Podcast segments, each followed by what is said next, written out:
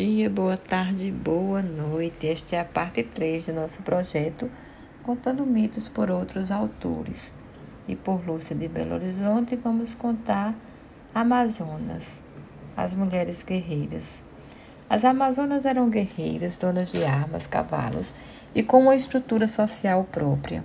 Foram imortalizadas na maioria das lendas por sua coragem de luta quando enfrentavam os homens que tentavam submetê-las. Independentes, viviam em ilhas ou perto do mar e frequentemente recebiam visitas de aventureiros. Algumas engravidavam deles, mas somente ficavam com as filhas. Os filhos eram entregues ao pai.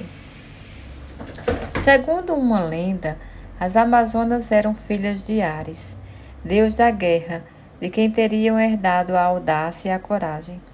O deus teria dado um cinturão para a rainha Hipólita, como símbolo do poder sobre seu povo. O cinturão tem uma simbologia de transmitir força, poder e proteção, além do valor iniciático.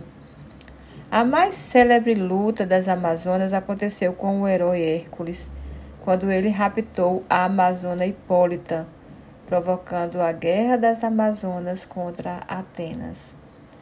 O país das Amazonas, país era a Trácia, lugar de clima rude, rico em cavalos e percorrido por populações violentas e guerreiras. Segundo alguns, teriam fundado a cidade de Mitilene, na ilha de Lesbos, terra do poeta Safo.